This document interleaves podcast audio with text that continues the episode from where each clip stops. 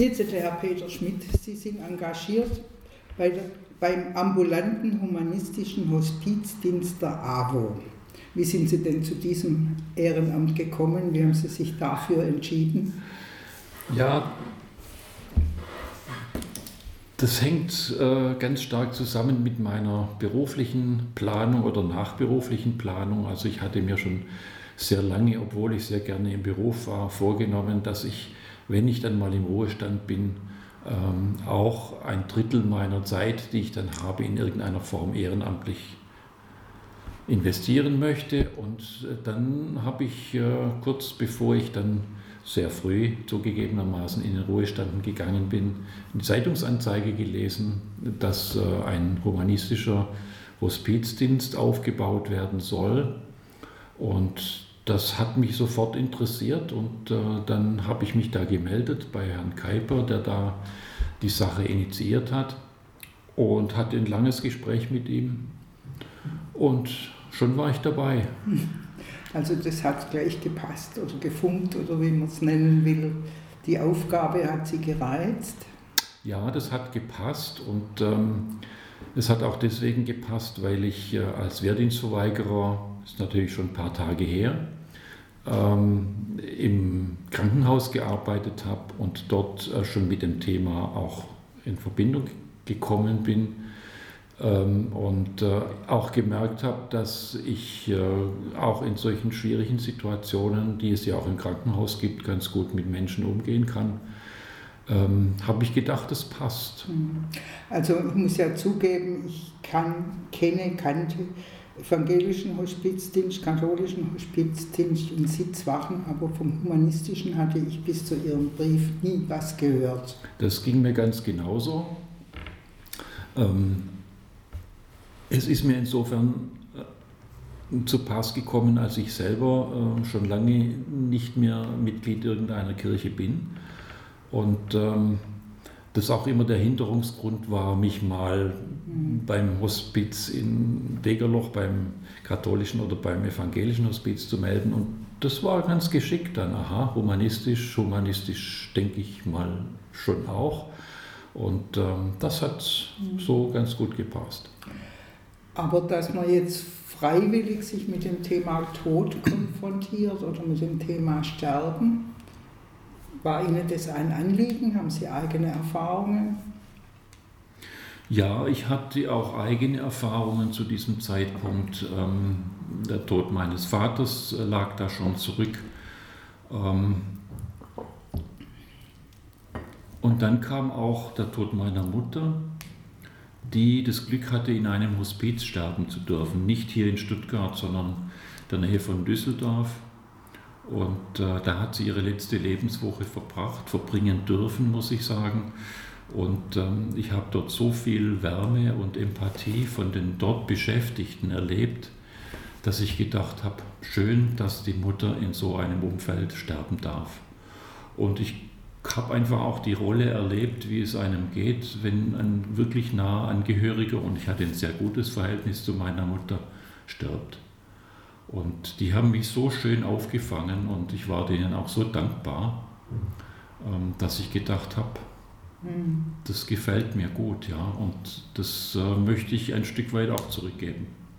Und um das zurückgeben zu können, mussten Sie ja eine Ausbildung machen. Wie muss ich mir die Ausbildung vorstellen? Was haben Sie da gelernt? Ja, das äh, ging ganz exakt, ich weiß es noch gut, am 1. März äh, 2010 los. Äh, in der Begegnungsstätte im Fasanenhof waren die Kurse damals. Ja, und da haben wir eine ganze Menge gelernt. Da haben wir zum Beispiel alles, was mit Kommunikation zu tun hat, Stichwort Schulz von Thun, gelernt. Ähm, wir haben in sehr vielen Rollenspielen das auch geübt. Also wie verhalte ich mich? Ich komme rein in ein Zimmer und ich kenne die Person, die darin liegt, gar nicht persönlich. Ähm, man kriegt einen kurzen Biografiebogen, äh, wenn der Besuch in einer Einrichtung, also im Altenheim stattfindet. Und man muss sich ganz neu einstellen auf die Situation, auf die Person. Ähm, wie gehe ich mit so jemandem um? Das haben wir umfangreich geübt in Rollenspielen. Wir haben auch geübt, wie gehe ich mit äh, Angehörigen um. äh, die ja auch in sehr unterschiedlicher Weise reagieren, wenn ein Angehöriger stirbt oder im Sterbeprozess ist.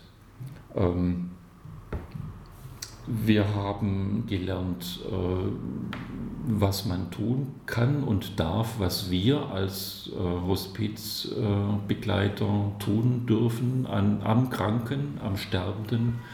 Also so Dinge wie Mund befeuchten, Lippen befeuchten, äh, Massagen und solche Dinge dürfen wir durchaus tun. Und das haben wir auch ganz praktisch gelernt. Mhm. Wir haben äh, gelernt, wie gehe ich um mit äh, Sterbenden, die nicht mehr zur, zur, verbalen Kommunikation in der Lage sind und lauter solche Dinge.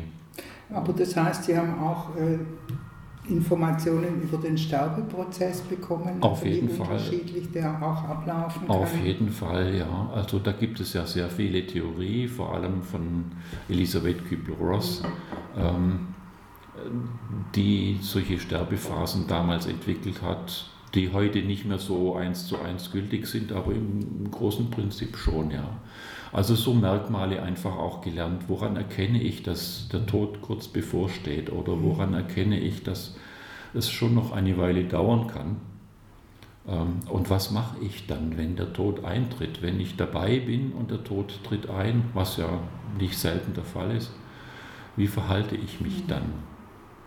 Ähm, Wer fragt Sie denn an oder wie kommen Sie zum Einsatz? Wie funktioniert das? Ja, wir sind natürlich äh, insofern in einer guten Situation, sage ich mal, was die Nachfrage betrifft, weil die AWO ja hier in Stuttgart vier Altenheime und Pflegeheime betreibt, in Feuerbach, in Moosberg und äh, im Fasanenhof und in Möhringen. Und das sind so unsere ersten Ansprechpartner natürlich. Von dort aus äh, kriegen wir Anfragen. Wir haben den und den Fall, könnt ihr jemanden schicken. Also die Anfragen gehen dann an Herrn Kuiper, mhm. der die Einsatzleitung macht. Und er kennt ja nun seine äh, Sterbebegleiterinnen und Sterbebegleiter und äh, kann schon auch ganz gut abschätzen, wer passt zu wem. Mhm. Ähm, das hat eigentlich immer sehr gut funktioniert.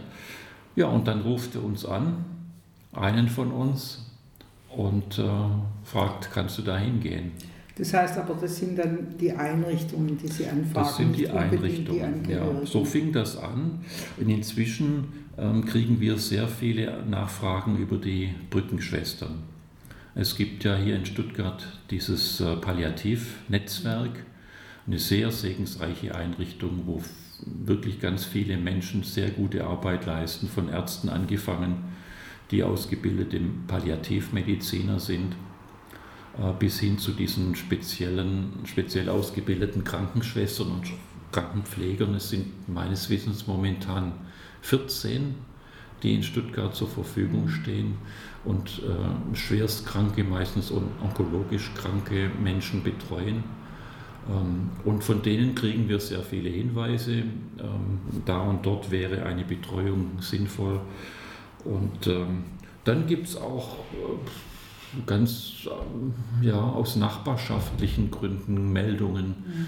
Ähm, also ich bin jetzt schon relativ bekannt in Möhringen, wo ich wohne. Ähm, habe da auch schon Anfragen bekommen. Ihr, du machst doch Sterbebegleitung und so weiter. Ich hätte da. Und mhm. so geht das dann meistens los. Also dann doch auch mit Bekannten ja. oder Angehörigen. Ja. Es ist halt so, dass die konfessionellen ähm, Hospizdienste die bekannteren sind und wir eher so ja, mhm. weniger bekannt sind. Ähm, das wollen wir ja jetzt uns aber bekannt machen wollen. Ja. ja. Denn es gibt ja äh, inzwischen, wenn ich es recht weiß, über 50 Prozent Menschen in Stuttgart, die keiner Konfession angehören oder einer ganz anderen. Ja, genau. Auch das ist zum Beispiel ähm, Bestandteil der Ausbildung. Wie wird mit Tod und Sterben in anderen Religionen umgegangen? Belastet sie die Arbeit oder bereichert sie die Arbeit? Wahrscheinlich kann man es auch von Fall zu Fall sagen. Ja, auch das ist etwas, was man in der Ausbildung lernt. Wie äh, kann ich weitgehend verhindern, dass mich das zu sehr belastet? Da gibt es ja auch Supervision, oder? Ja, oder natürlich, natürlich gibt es schon, schon Begleitungen, die hat man übermorgen nicht vergessen. Mhm. Die nimmt man mit nach Hause, ganz klar, ist vielleicht manchmal auch gut. Es gibt auch Begleitungen, die einem ja, emotional sehr nahe gehen. Also ich kann mich erinnern an eine Begleitung, die ich hatte bei einer ganz reizenden Frau. Das war oben in Möhringen im Salzecker. Ähm, die war ursprünglich Engländerin und hat dann in ihrer letzten Phase auch überwiegend nur noch Englisch gesprochen. Und ähm, das werde ich gar nie vergessen, was sie mal zu mir gesagt hat. Die hat gesagt, Oh Peter, I never, I will never forget your eyes. Mhm. Und hat mir dabei in, ins Gesicht geguckt und ein paar Tage später ist sie dann gestorben. Aber das ist mir schon nahe gegangen. Also das ist schon auch was, was ich mit nach Hause nehme. Ja, aber das ist ja auch was, ja, was Positives. Ja. Naja. oder was. Ja, wir haben zum Beispiel auch gelernt, und das ist auch gut, und das empfehle ich auch allen, die jetzt mittlerweile nachgerückt sind. Wir sind ja etwa etwas über 40 Menschen jetzt, die da in verschiedenen Ausbildungsgängen ähm, ausgebildet wurden und es geht auch noch weiter denen sage ich das auch immer. Ähm, geht auch, wenn die Menschen, die ihr begleitet habt, gestorben sind, möglichst nochmal hin. Also wenn ihr beim Sterben selber nicht dabei war, geht nochmal hin. Also in den Altenheimen werden die Verstorbenen auch sehr schön dann nochmal hergerichtet. Und ähm, ja, setzt euch nochmal hin und nehmt Abschied einfach Abschied. Ja. Und wie ist die Reaktion der Angehörigen? Vollkommen unterschiedlich. Mhm. Auf uns oder? Ja, ja. Also von tiefster Dankbarkeit mit wirklich sehr nahegehenden Dankesbriefen mhm. ähm, bis hin zu Situationen, mit denen man halt irgendwie auch zurechtkommen muss, wo die Angehörigen vollkommen unterschiedlicher Meinung sind über. Vielleicht auch Eifersucht oder so? Ja, also ich kann mich erinnern an zwei Schwestern, wo die eine der war vollkommen klar, die Mutter stirbt. Es ist äh, ganz normal und ganz natürlich und sie darf auch sterben. Und die andere, die hat ähm, das nicht wahrhaben wollen mhm. und hat ständig dann auch über das Pflegepersonal versucht, da was zu stöpseln. Und das sind ungute Situationen natürlich. Gibt es aber auch. Ja, wie es menschelt halt auch da. Ähm, hat denn Corona jetzt Ihre Arbeit irgendwie äh, beeinträchtigt? Ja, klar, klar. Das heißt, Sie dürfen oder durften gar nicht mehr hin? Lange Zeit durften wir gar nicht rein in die Häuser. Dann war wieder eine, eine Phase, wo wir rein durften. In der Zeit gab es sehr viele private Begleitungen in Privathaushalten, ähm, wo ich jetzt als älterer Mensch gesagt habe, das mache ich nicht, das ist mir zu heikel.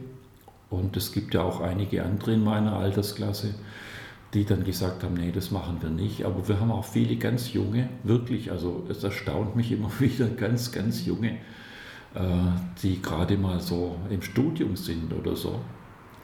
Ähm, für die ist es weniger schwierig gewesen und wir kriegen ja auch die Testmöglichkeiten äh, hier von der AWO, also das geht schon. Ja, dann kann ich Ihnen nur alles Gute wünschen für die Arbeit. Sie bleiben ja dabei, denke ich mal. Sie machen weiter. Ja. Und bleiben Sie gesund. Ja.